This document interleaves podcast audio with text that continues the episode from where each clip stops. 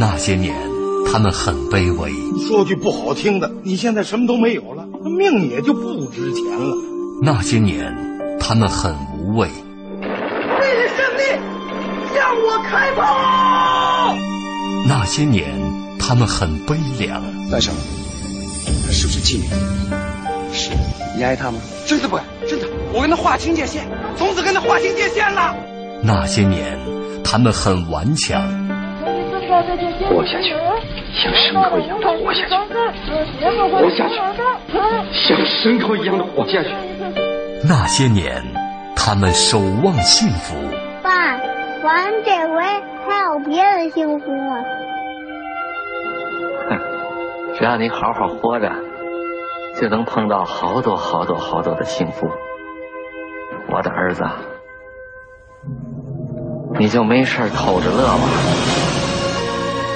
岁月流逝，情感永恒。那些年，中国人的情感春秋。春秋。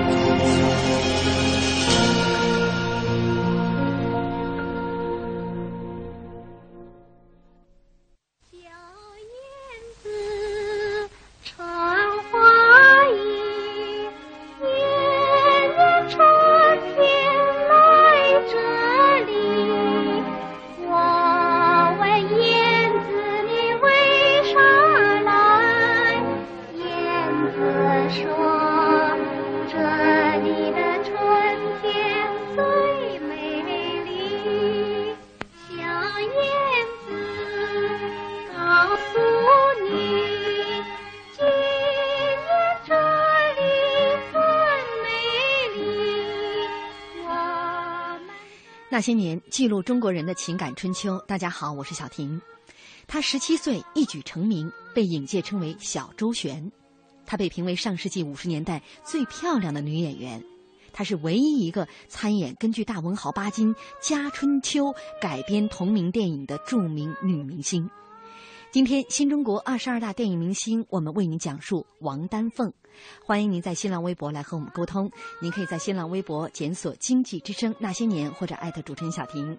今天直播间两位嘉宾，一位是阮谷森老师，阮老师您好。你好，嗯，听众朋友大家好。还有一位老陶。嗯，大家好。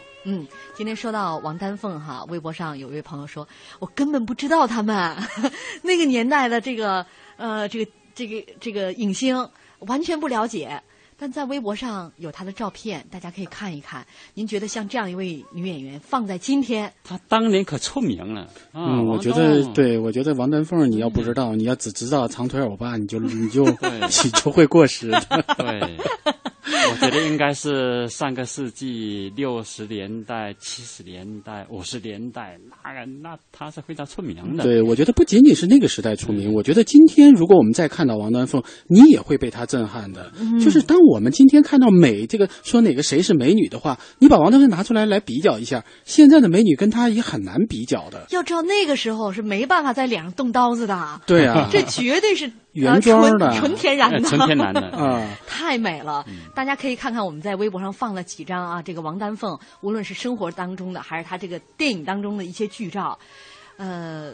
这个美哈，就是她的那个特色，呃，就是在影片当中，我们说了有很洋气、很俏皮的那一面。对对对。你似乎在她的五官当中也挑不出任何的这个毛病。对。我们说有时候这个人很美，但是五官拼到一块儿，呃，可能就会呃有一些这个不太和谐的地方。哎，分开看都很漂亮，但她就是这个五官，你单看漂亮，组合到一起，呃，是那种绝对特别经典的中国的传统美啊。对，所以她当年呢。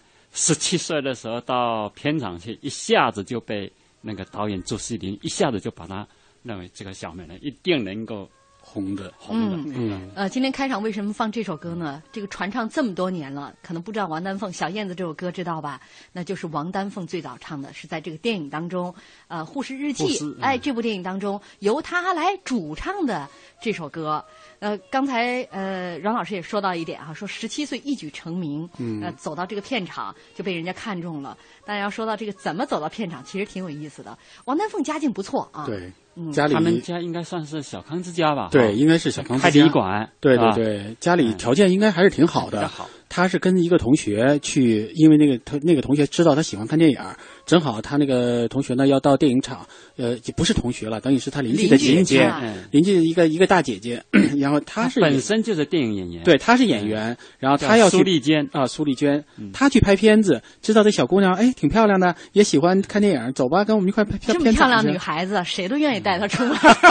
我一般人不带的，太漂亮了，把我给压过去了，怎么办呢？我觉得一般女演员其实不愿意这么干的，但是我觉得这个这个朱丽娟还是挺有意思的，等于就就去了，就带着她，结果被导演看中了。嗯，她这个因为家境不错哈，所以说呃从小她父母总是带他去看电影。嗯，这可能也跟他这个第一次上镜之后也不怯场有关系，总看嘛。这个是心掏出来了。那个时候父母喜欢这个文艺，喜欢看电影看剧，嗯，所以呢老带他带他去的话呢，就把他给心掏出来了。嗯，我觉得特像我们这些就是参加这种快男快女的这些小小男孩小女孩也不怯场，他们就一直在梦想的这个东西。其实王丹凤小的时候，因为以前也是总是看电影，总是看明星，家里也是贴了一堆的明星剧照，跟我们现在贴这个长腿欧巴是一样的。然后贴了一堆追星族，对他也是追星族。然后走到片场，可能他自己 想象的就是他有一天也会红，所以他自己状态也很好。确实是这么一个小姑娘，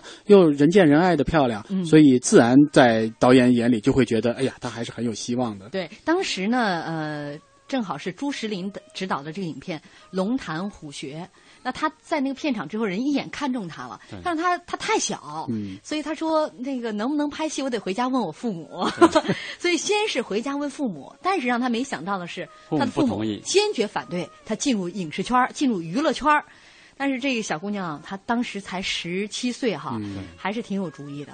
一个是她自己喜欢，嗯，二一个呢，我觉得啊，她遇到了一个。伯乐，嗯，可以说是真命天子，我觉得哈，因为朱世林一下子看到这小姑娘呢，呃，肯定将来有发展前途，是吧？所以问他想不想拍电影，嗯，啊，他回去以后父母不同意，但是呢，他还不死心，还第二次又到片场去了，嗯，又找了朱世林，朱世林呢，那个就是说，还问他你愿意不愿意当，嗯，结果还。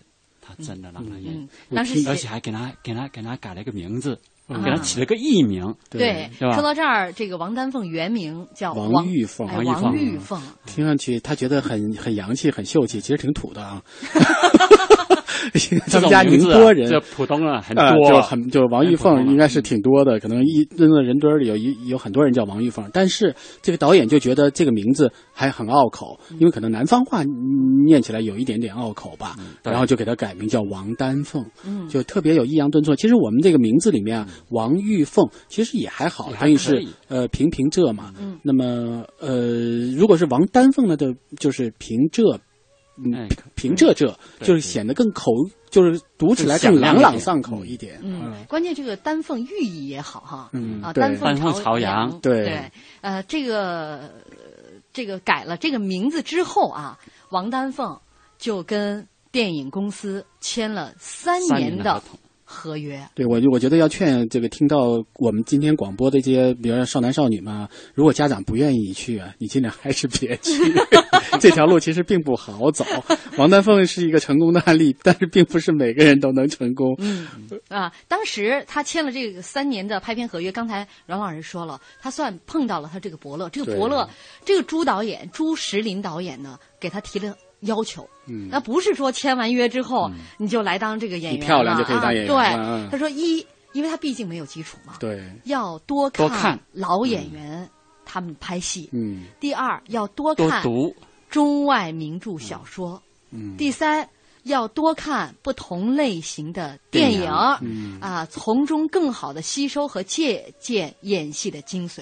对，毕竟十七岁的小姑娘，本能也许她漂亮，也许在镜头里面表现的很好，但是她的文化底蕴，她对人物的理解，她自己的这种跟人物的这种这种揣摩和接近是很难的，靠自己的生活体验也不行。所以我觉得王丹凤啊，就真的是一个，她既有一个个性，同时还是能够沉得下去的这么一个女孩子。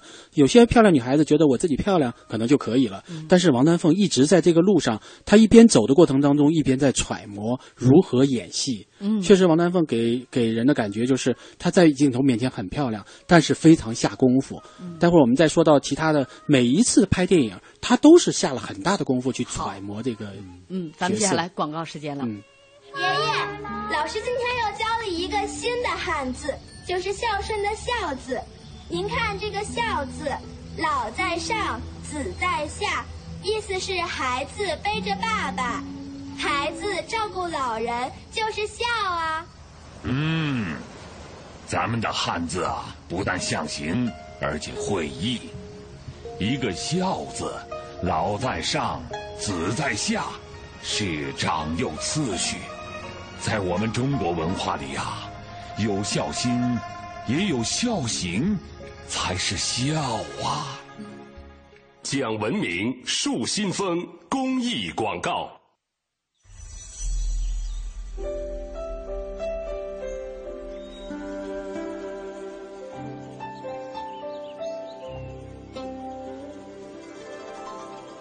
聆听生命的光荣。中央人民广播电台经济之声。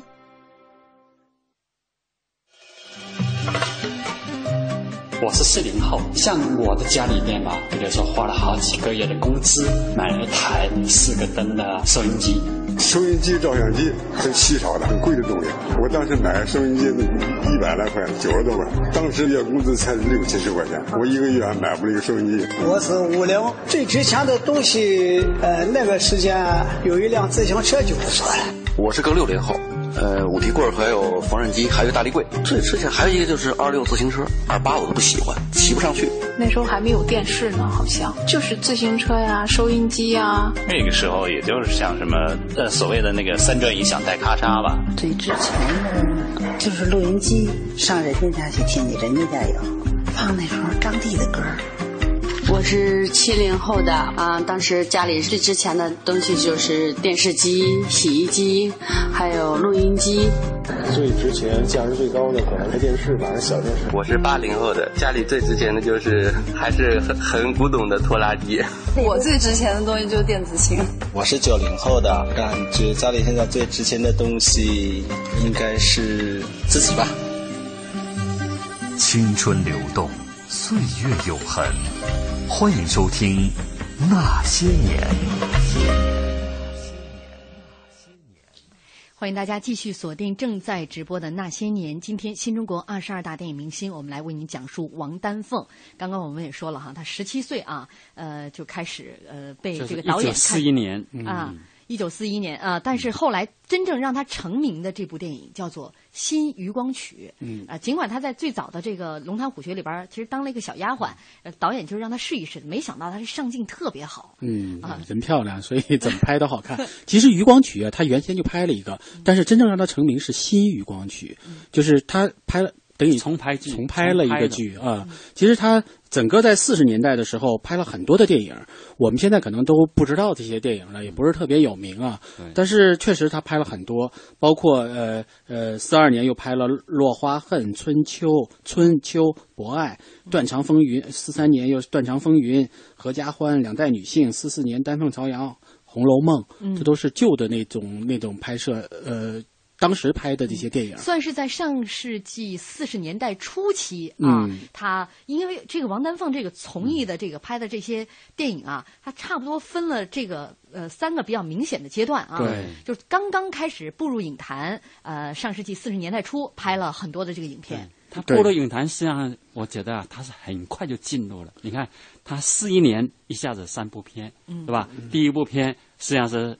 我认为啊，他只是个试镜头，因为《龙潭虎穴》呢，他虽然演一个端茶倒水的小丫头，但是真正公映的时候呢，影片没有这个，他把它剪掉了，嗯，对吧？然后第二部呢是《灵鱼肉》，他演一个什么？演一个配角，嗯，啊，然后到了那个《新余光曲》，成了主角了，嗯，所以他一九四一年啊，对他是个很重要的一年，嗯，进入电影界，马上呢连着三部电影，嗯。对，然后就让他。真正的感受到了就是拍电影的这种乐趣，也让他感受到了就是如何来拍一个电影，给他打下了特别好的基础。尤其是因为是朱世林给他介绍到这个这个电影圈里来之后，对他的这种严要求，给他打下了特别好的一个基础，使得他在就进入到电影圈之后，还是非常的就是非常努力的在学习。虽然在《余光曲》中他就演一个丫头，就是一个小丫头，实际上没有多几场戏，但是他每一场戏他都特别认真。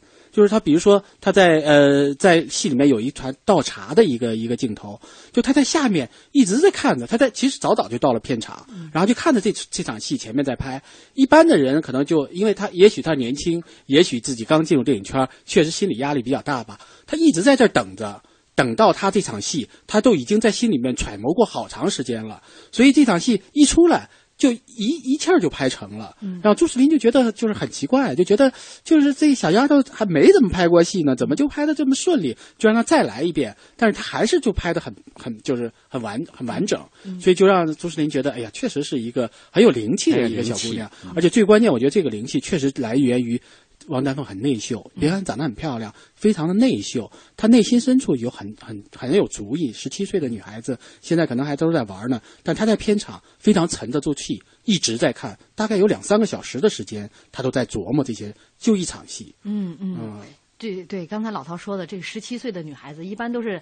挺爱玩的这个 这个年龄，但是你看他就一直在旁边揣摩别人怎么演，对就是导演之前给他提的那些要求他都做到了。对对对，啊！而且这些戏其实跟他没有直接的关系，但他一直在进入状态的，在等着这些，在看着，在琢磨着他的戏怎么演，他跟别人怎么演，看别人怎么演戏。嗯，所以王丹凤确实是一个是一个很不容易的一个小姑娘。这个条件又好，长得又漂亮，又用功啊，所以让他这个其实真的算是挺高产的。对，在那一段时间，呃，连续拍了像很多像。春秋博爱、断肠风云、呃风月、呃丹凤朝阳，还有像《红楼梦》啊这样的一些影片，咱们接下来来听一段啊，这个上世纪四十年代拍的《红楼梦》啊当中呢，这个王丹凤是饰演薛宝钗。几年不看见宝玉这孩子已经长得这么长了，啊 听说宝哥哥升家地来的时候。嘴里就含着一块玉片，是不是真有这件事？你瞧，他胸前挂的不就是那块玉片吗？我母亲常跟我说起这件事，这个可不可以让我瞧瞧？可以，可以。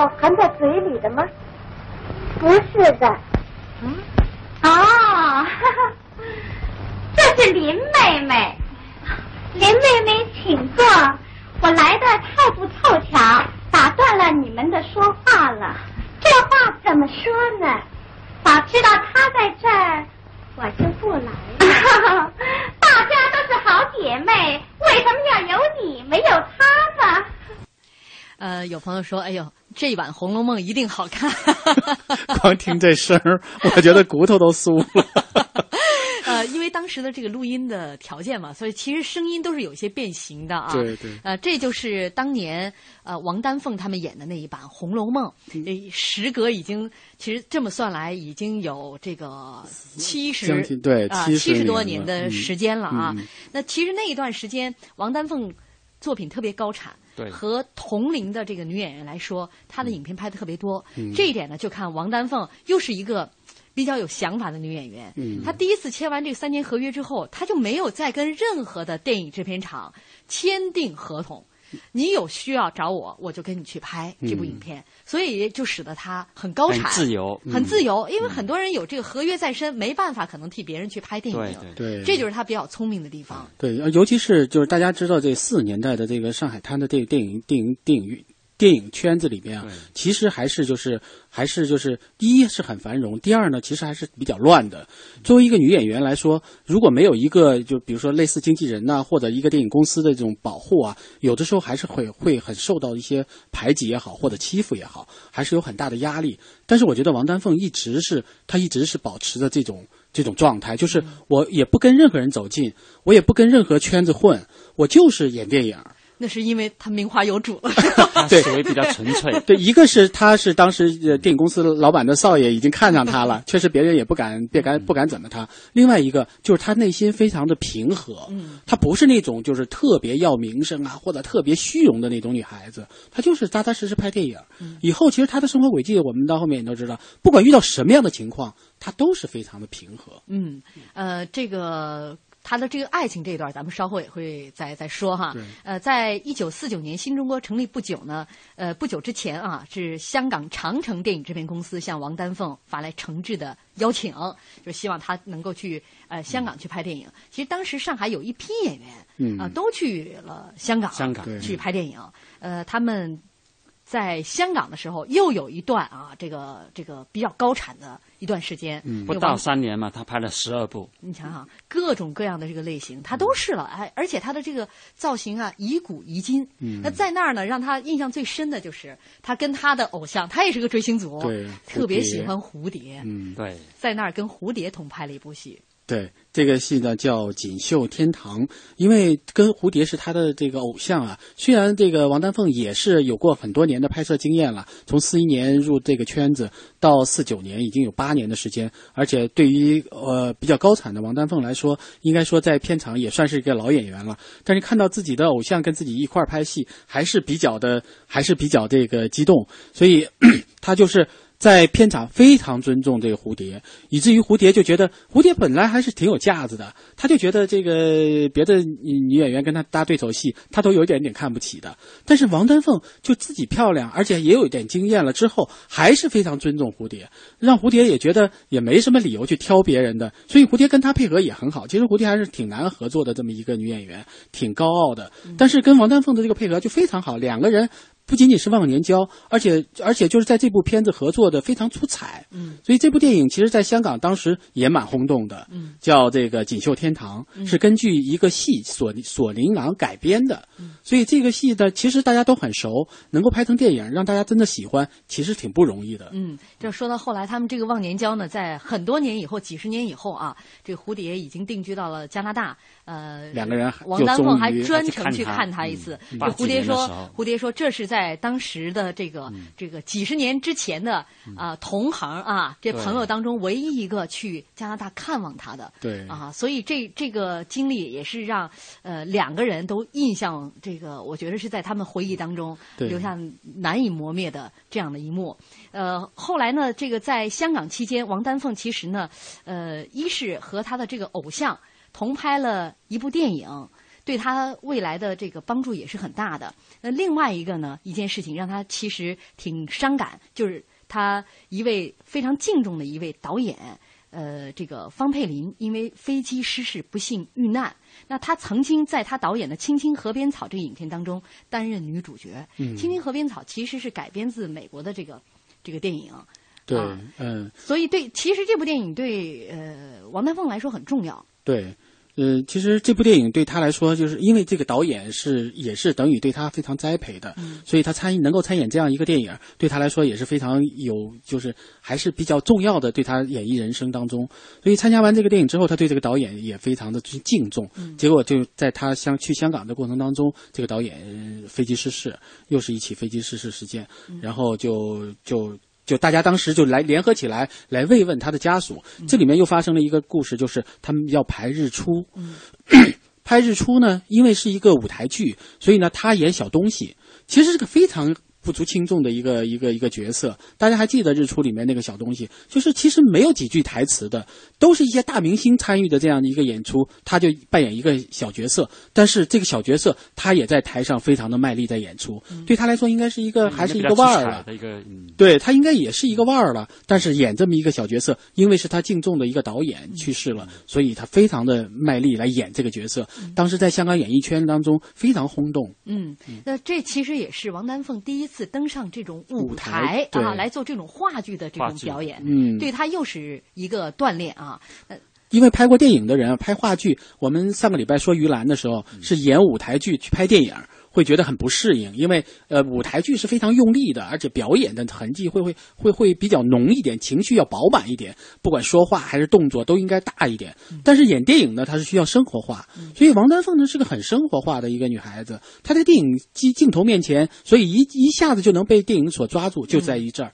但是演舞台剧其实很大压力。嗯，接下来广告时间，交通银行提醒您关注央广财经评论。等老板加薪，不如自己加，不如自己加。现在来签约交通银行沃德新金定投组合，自动扣款，智能理财，马上加薪，还可获赠百元话费。详情请致电九五五九交通银行。健康美味就选双汇，双汇开创中国肉类品牌。不论您投资什么，任何投资都有两面性，有透明就有嘈杂，有安全就有危险，有正规就有暴利。这些啊，做过投资的朋友都明白，没做过投资的朋友也需要懂一点您可以发送短信八零八到幺二幺幺四了解一下。正规的金融投资公司都具备相关机构颁发的资质证明，依法开展业务，诚信经营，以客户利益为本，注重专业服务。我们倡导财富投资，请选择正规专业的金融机构。现货白银，我们推荐正金贵金属。美国上市集团背景，大品牌有保障，值得信赖。今天我将这么好的平台推荐给您，不为别的，做投资啊，安全更重要。请发送短信八零八到幺二幺幺四，发送八零八到幺二幺幺四，投资白银，选择正金。投资风险需谨慎。北京时间二十一点三十分。报时中国经济，我是万通冯仑。企业公益的时代已经来临，企业战略越来越成为企业长期发展关注的问题。只有进入主动的、长期的、理性的企业公益时期，企业才能走得更远。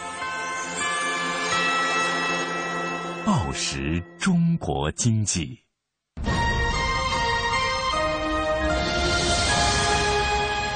经济之声，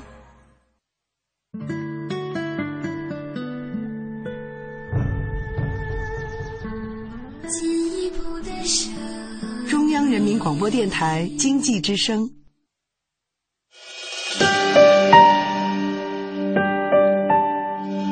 那些年。他们很平凡。人的生命是有限的，可是为人民服务是无限的。我要把有限的生命投入到无限的为人民服务之中去。那些年，他们很伟大。我向主席跟总理保证，八年之内两弹结合成功。那些年，他们很孤独。对不起，我是警察，谁知道？那些年，他们很执着。钱不钱我都不在乎，我就是要个身份。那些年，他们心怀理想。失败并不可怕，害怕失败才真正可怕。我们只有从失败中寻找胜利，在绝望中寻求希望。那些年，他们守望幸福。爸，咱这回还有别的幸福吗？只要你好好活着，就能碰到好多好多好多的幸福。我的儿子，你就没事偷着乐吧。岁月流逝，情感永恒。那些年，中国人的情感春秋。春秋。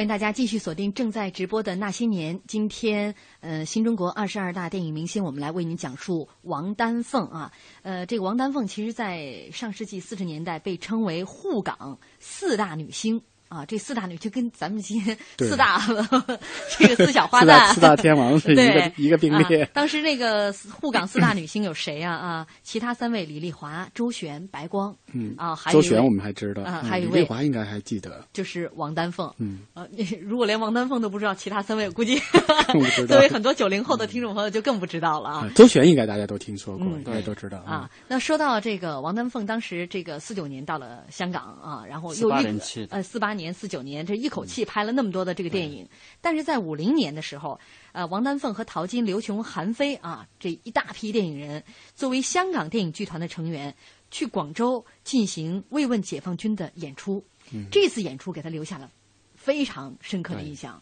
就是新中国啊那种朝气蓬勃的这种现象呢，就给他呢很大的影响。嗯，所以他们就回到大陆来了。对，当时上海因为上海电影厂，呃，要成，当时还不叫上海电影制片厂，当时有这个有三个民营的这个电影制片厂，嗯，然后他们就回到上海，参加到这个上海电影厂的这个组组建过程当中，而且同时也参加上影厂的这个这个电影的制作，所以 还是抱着这个呃对。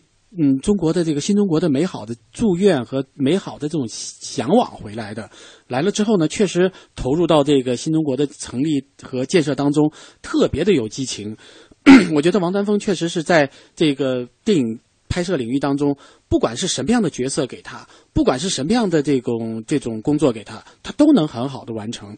来了之后，先排《雷雨》，因为它是一个舞台剧，大家为了要提高这种这种演绎演绎的这种对于斯坦尼斯拉夫斯基的这种这种呃体系的学习，专门排《雷雨》，一个小品一个小品的拍，一个段落一个段落的拍，然后一边排的过程当中，体会演员和角色之间的这种这种体验感。所以对王丹凤来说，这一次体验是非常有帮助的，就让他对整个的电影拍摄有了更深的这种这种理解。嗯，所以后来，包括他拍农村戏，当时他跟上官云珠去拍一个农村戏，这个农村戏呢，要求就是他在这个呃穿着这不管是穿着也好，还是这个呃劳动的场景也好，都是要自己去亲自去体验的。所以他在农村的时候，完全就是融为一个就是乡下妹子。他一直是一个城里人，一直在一个比较好的这种环境下长大的。四一年十七岁就开始进入到电影圈，几乎就没有做过太多的体没有这种经历嗯没有这种经历，没有这种体验，也没有做过这样的这种劳作的工作。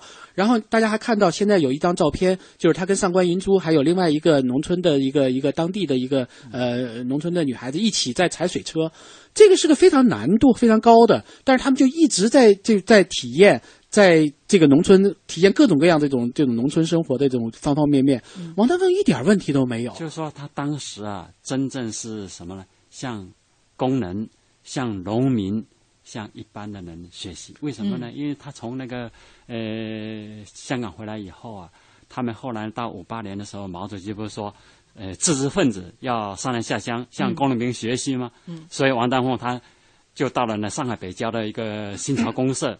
啊，和和刚才老陶说的，就是说那个和农民同吃同住，嗯同劳动啊，像他这样的本来是个呃演员出身的哈、又家里的家庭条件比较好，你看他到了农村以后，下田、挑粪、插秧、挑土、挖河泥，跟真正的农民一样，一干就是半年。对，然后后来呢，他们还还到工厂。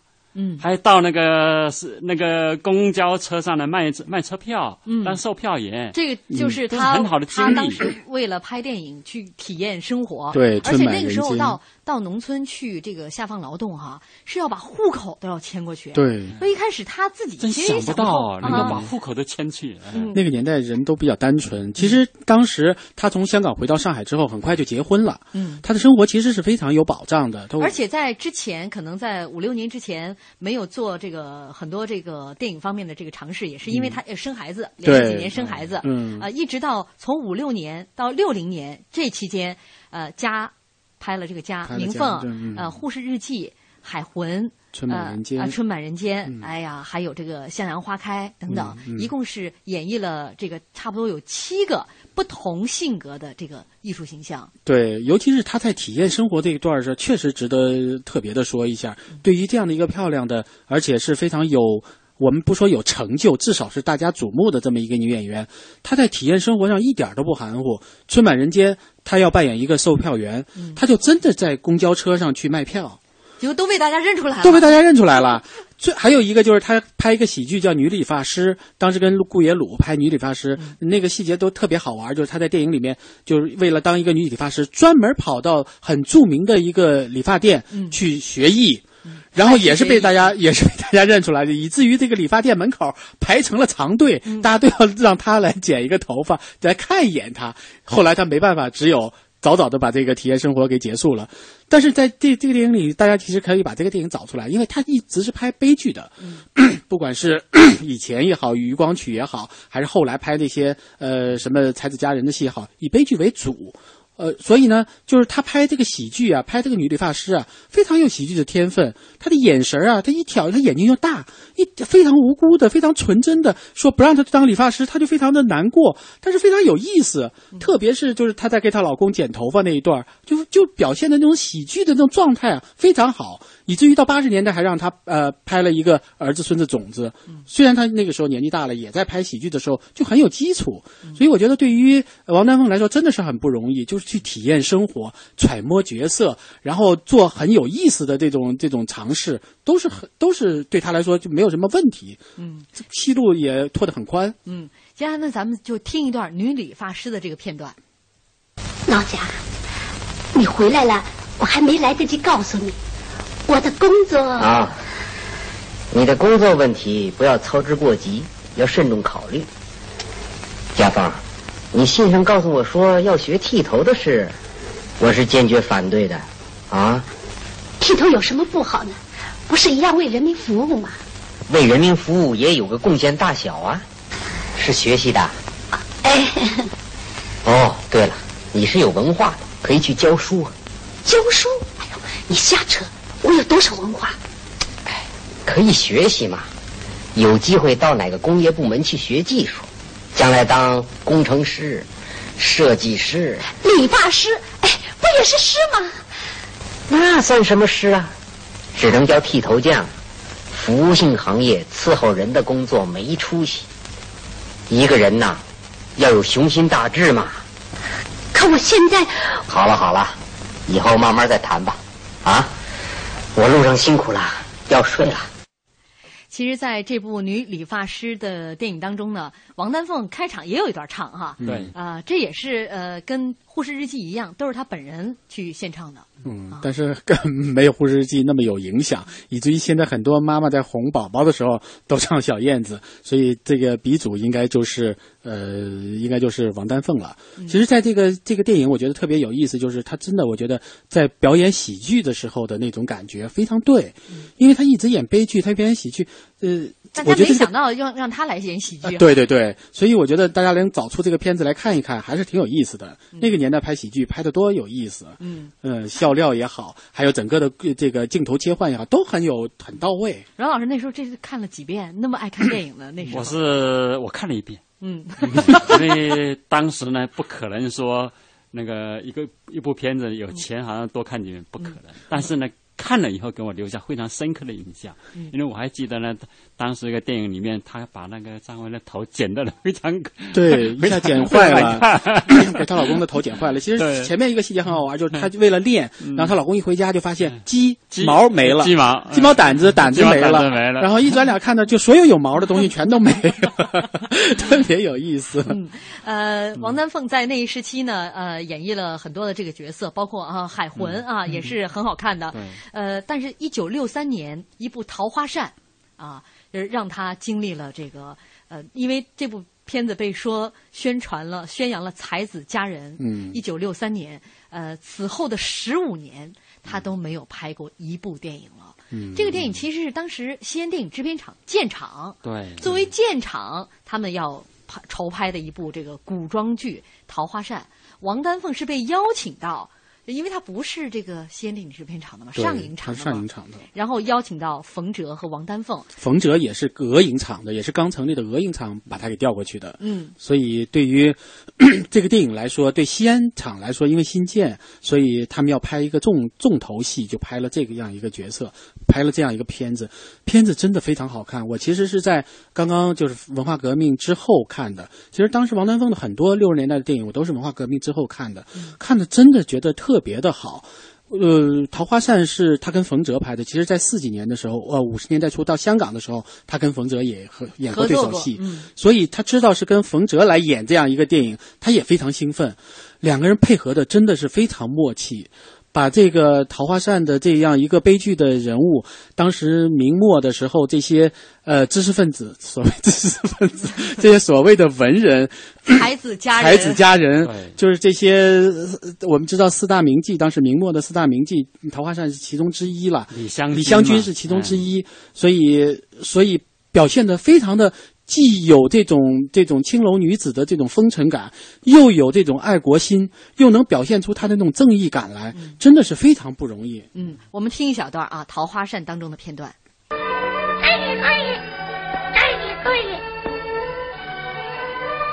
恭喜恭喜！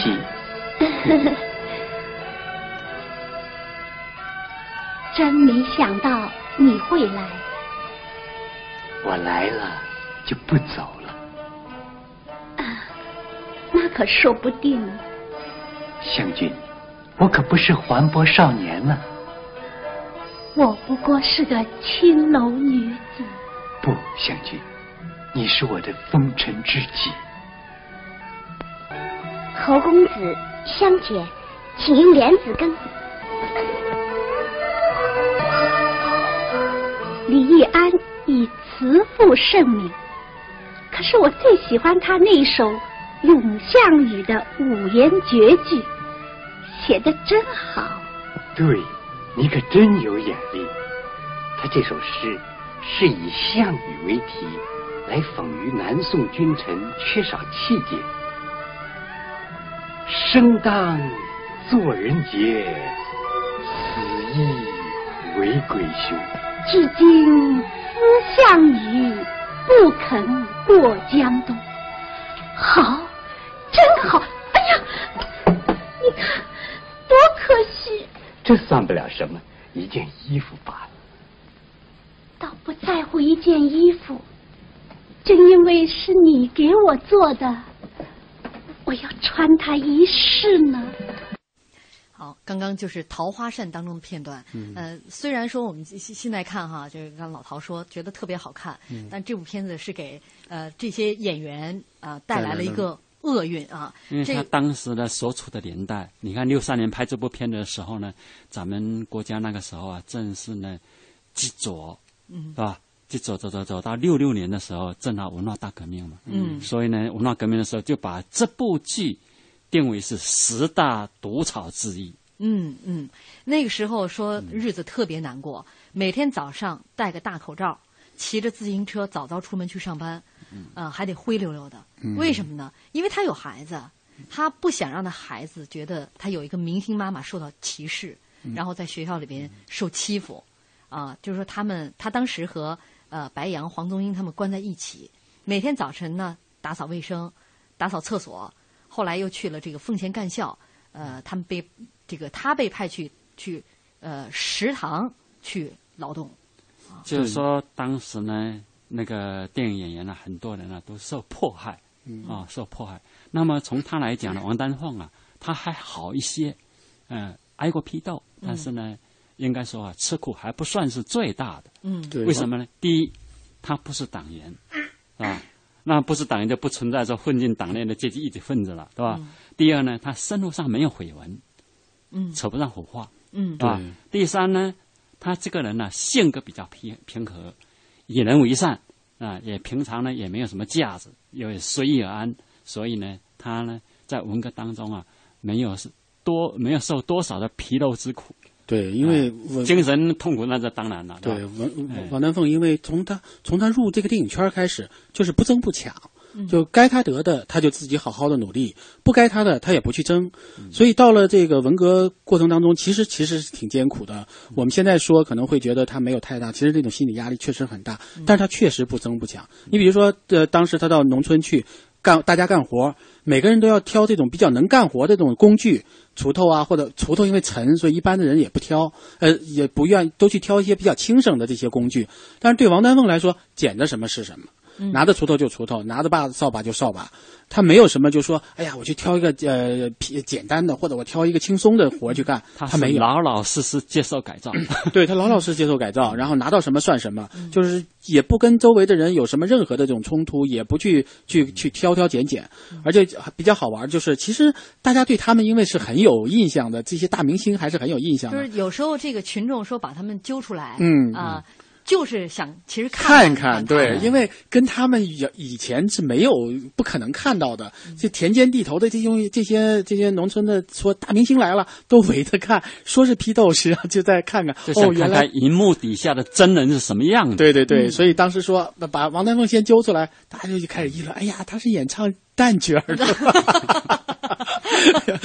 确就把实这些戏曲的那一大明星套对用在这个电影演员身上了。对对所以当时说有人都乐出来了啊。对呃，当时这个他们干校呃实行的是这个 按班排连这个编制生活，呃，就是。这个班，这个排，这个连，他说和就是有一个人和王丹凤住在一个大间上下铺，这个铁床，一共住了十八个人，大家呢都把脸盆和碗筷放在自己呃捆绑的竹架子上，而摇摇晃晃的，呃，这个吃饭大家都坐在自己的床上，毕竟啊，在那儿吃的不好，有的人暗中就会带一点儿酱瓜、咸菜这些开胃菜来增加自己的食欲。王丹凤从来不带吃的，而且说在这个十八人的大宿舍里边，平时严格遵守作息制度，在宿舍里边也不和人高声交谈。总是拿着一本在延安文艺座谈会上讲话，这个毛主席在延安文艺座谈会上讲话，翻来覆去的读啊。大太阳底下劳动呢，总是戴着一顶帽子，一锄一锄的挖，从不偷懒。啊，出勤的时候啊，就像这老陶说的，不挑不拣这些农用的工具。放工的时候呢，经常走在最后。呃，有的时候有人说：“哎，把工具给我，我替你带回去。”总是笑眯眯的摇头说：“还是我自己放回去吧。”那就是这么一个那么平和的人，可能在生活当中你也挑不出他什么问题的一个人。对对，其实他这么多年啊，就为啥他电影当时四几年拍的多，就是因为他的性格非常的平和。虽然那个时候呃有很多的这种机会啊，或者有很多的呃皮塔尼演员非常去争的这种名和利啊，但是他就从来都不争，所以给他的机会也特别多。其实到六十年代呃回来了之后，其实，在上影厂也是人才济济的。为什么还是能给他有一些很多的角色在拍？也就是因为王丹凤的性格非常好。让你拍小角色就拍小角色，说拍明凤就拍明凤，说拍这个呃什么呃这种呃喜剧片儿就拍喜剧片儿，他没有什么说我我我适合什么，我应该怎么样，不挑不拣对不耍大牌。对，所以你看他在文革的时候，一方面是这个他没有什么太多的这种背景，另外一方面也是因为他的性格。嗯嗯，所以他总算是这个顺利的度过了这十年，让他。尽管我们说很顺利，可能对于他个人来说也是不愿提及的啊。对对对这样的一段岁月，那他这个一九七八年，王丹凤就开始参演了，这个开始又开始重新参演电影，嗯呃，失去记忆的人，呃，随后呢，这个像老陶说的，还有儿子、孙子和种子，但是他最后的一部影片是一九八零年。呃，演出的这个那个绿色色蝴蝶蝶，嗯这部电影其实对他是一个大的挑战，也是他的嗯收官之作啊。对从年轻一直演到老年。对咱们先听一小段这个绿色蝴蝶的片段。妈妈，你怎么了？种子，以前你常常问我你爸爸是谁，我一直瞒着没告诉你，因为当时真是中日交战状态。妈妈为了你健康成长，受尽了各种各样的侵蚀。现在应该告诉你，你爸爸是中国人。啊，妈妈，他叫慕容秋，字秋桐，就是我们见到的秋桐教授。我知道你会惊奇的，妈妈。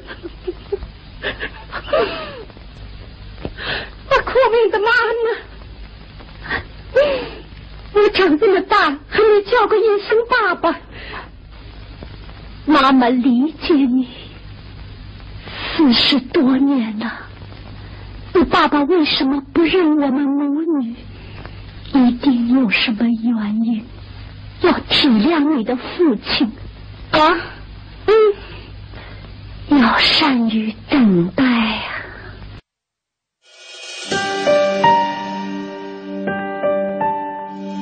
那些年，他们很平凡。人的生命是有限的，可是为人民服务是无限的。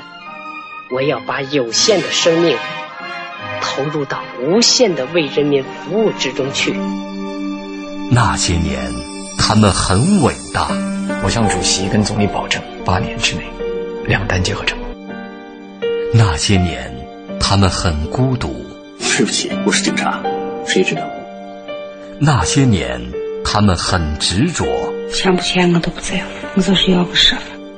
那些年，他们心怀理想。失败并不可怕，害怕失败才真正可怕。我们只有从失败中寻找胜利，在绝望中寻求希望。那些年，他们守望幸福。爸，咱这回还有别的幸福吗？只要你好好活着，就能碰到好多好多好多的幸福。我的儿子，你就没事偷着乐吧。岁月流逝，情感永恒。那些年，中国人的情感春秋。春秋。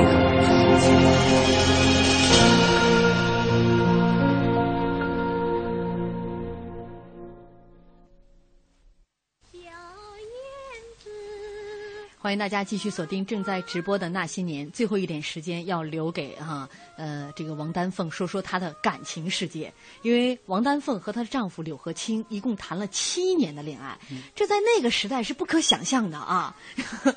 她最后最终从香港回到国内，在五二年跟她的丈夫结婚。对，嗯，要说到她这个丈夫柳和清，他原来是国泰影业公司的少东家。少东家。嗯他父亲柳忠亮和叔父柳忠浩在上世纪四十年代共同创办了上海国泰影业公司。这柳和清后来是自立门户，创立了大同影业公司。新中国成立之后呢，私营电影厂先是公私合营，然后之后又并入国营，成立了上海电影制片厂。柳和清担任上影厂的宣传科长，专职摄影。其实王丹凤有很多照片都是出自柳和清之手。对，就是为什么他。四十年代，当时加入到电影圈之后，有很多特别经典的照片，其实都是她老公给她拍的。但是其实很不容易，这就是在当时，呃，他们谈恋爱谈了七年，七年，五一年结婚，也就是说四四年他们就开始谈恋爱。对，他四一年进入到电影圈，当时只有十七岁，三年合约之后，三年合约之后，对，他就他就跟这个柳和清就两个人就青梅竹马，然后就呃。定了终身了，然后到五一年才结婚。当时结婚的时候，很多人都会都都就是骂这个柳和清，说你是不是就是因为女演员那个时候其实很不受保护的，她又是一个公子哥的一个公司老板，谈了七年都没谈了七年都没结婚，所以大家当时都都觉得这个柳和清有点不是东西，为什么呀不结婚？结果后来两个人还是终于结喜结连理了，而且这一结连理之后，这么多年就是。非常稳定，非常的相爱的，而且支撑了他们走过了风风雨雨。对，柳和清绝对是属于中国这个传统谦谦君子的这个类型，也是让王丹凤能够托付终身的啊。他最早跟柳和清接触，他就发现柳和清身上的这么多优秀的特质，绝对不是就是我们眼光当中的看到的纨绔子弟这样的。呃，就像刚才老陶说的，一九五八年以来，不论王丹凤是头顶光环，还是在文革后下场劳动，柳和清。和王丹凤始终是左右相随，矢志不渝。呃，这个他们结婚当时不是还上了这个杂志吗？嗯。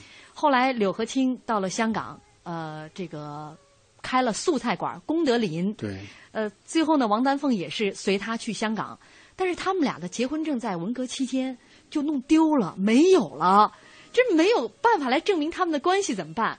王丹凤有影迷啊。拿出了五一年当时结婚时候他们这个杂志上登的他们俩结婚的那个盛大的场面，用这个做了说明。王丹凤顺利的这个随着她的丈夫去了香港。嗯，八十年代的时候，对、嗯对，因为他文革之后嘛，然后后来因为呃这个柳和清还是有有很多的亲戚朋友在香港，嗯所以他们到了香港。到了香港之后呢，就开这个功德林，嗯开了一个素菜馆。俩人开素菜馆啊，非常默契，不仅仅是做好素菜，而且两个其实演员演艺圈的人不停的研究这个菜怎么好吃，嗯怎么有色香味俱全，所以大家都愿意到他们这儿来。嗯，好，今天节目最后用我们老听众的留言做结尾。他说，作为演员，他有无比美丽的容颜，有熠熠生辉的形象，有跌宕起伏的命运，有深入人心的名声。作为女性，她有执着追求的精神，有平和处事的心态。好，今天非常感谢两位嘉宾，也感谢大家收听，明天再见。